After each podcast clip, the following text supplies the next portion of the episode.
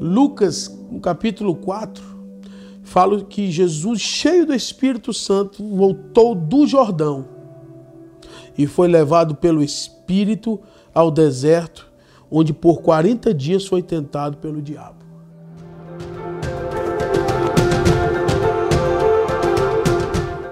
Então, gente, olha o Jordão, olha o deserto, veja que sempre tem um deserto na história. Jesus ele foi batizado por João Batista, como nós falamos no capítulo anterior, e agora ele é levado pelo Espírito ao deserto. O pai libera sua identidade, ele vai, é levado para o deserto e por 40 dias, né, ele foi tentado pelo diabo. E as tentações mais famosas, né, porque Jesus ele não foi só tentado na questão de transformar pedra em pão, ou saltar do pináculo, ou se ajoelhar diante de Satanás e ganhar os reinos da terra. Foi muito mais, ele foi tentado em tudo. Só que Jesus ele, ele venceu esse momento de deserto, porque Jesus ele veio para transicionar. Transição da lei para a graça.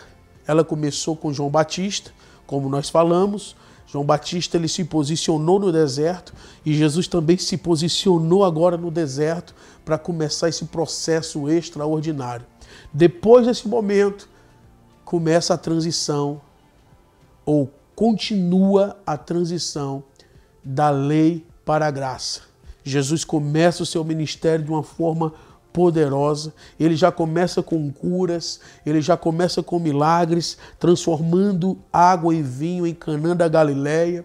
E no decorrer da história do ministério de Jesus, por três anos e meio, ele curou muitos enfermos, ele se relacionou com pessoas, ele tocou no leproso, ele salvou ou ele resgatou a prostituta da prostituição, ele sentou na mesa de Zaqueu, ele encontrou-se com o cego de Jericó, o Bartimeu. São histórias extraordinárias, são histórias que, que marcam a, a vida de. que marca a vida de muitas pessoas.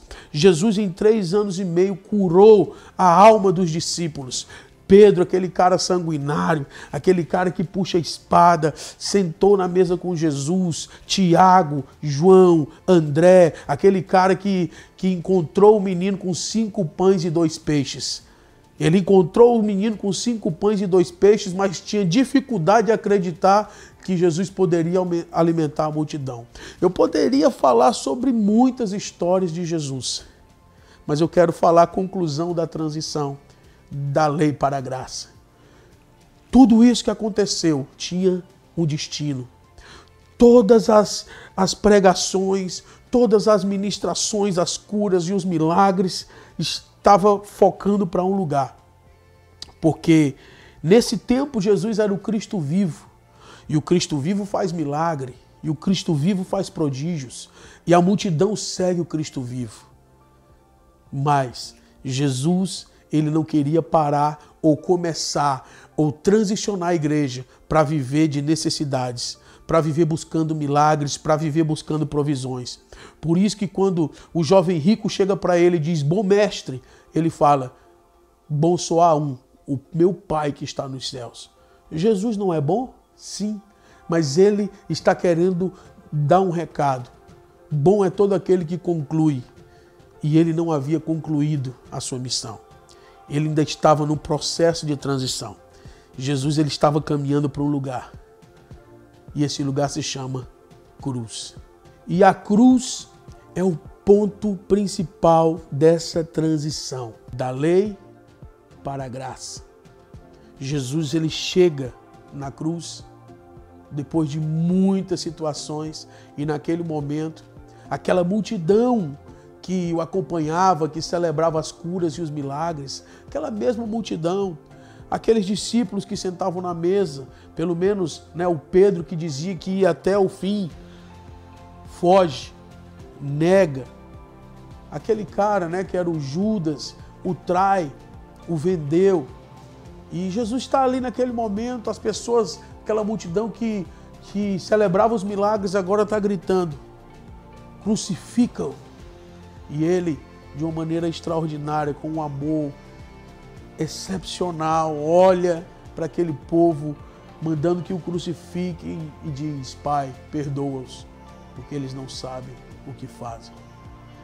Aí começa uma transição, irmãos, que vem do olho por olho, dente por dente.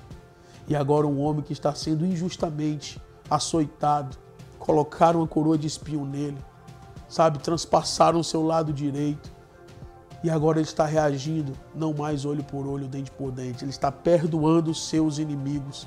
Ele está perdoando os seus agressores.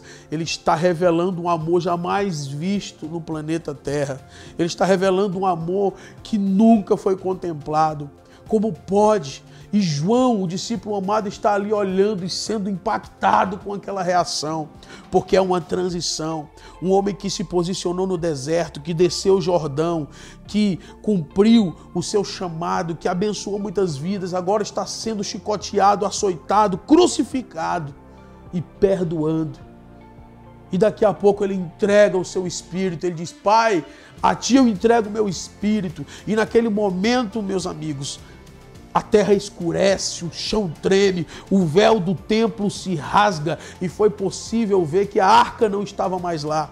Quando o véu se rasgou, puderam contemplar, puderam ver que a arca não estava mais lá. E agora aquele homem que não tinha pecado foi morto. E de repente a justiça de Deus invade a terra.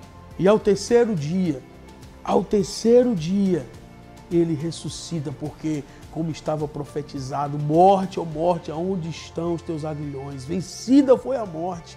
Jesus ressuscita e inaugura agora um novo tempo, o tempo da graça, pelo sangue da nova aliança, pelo sangue da nova aliança, pelo pela cruz do Calvário, ele agora traz a graça e nós transicionamos através de Cristo para esse tempo da graça.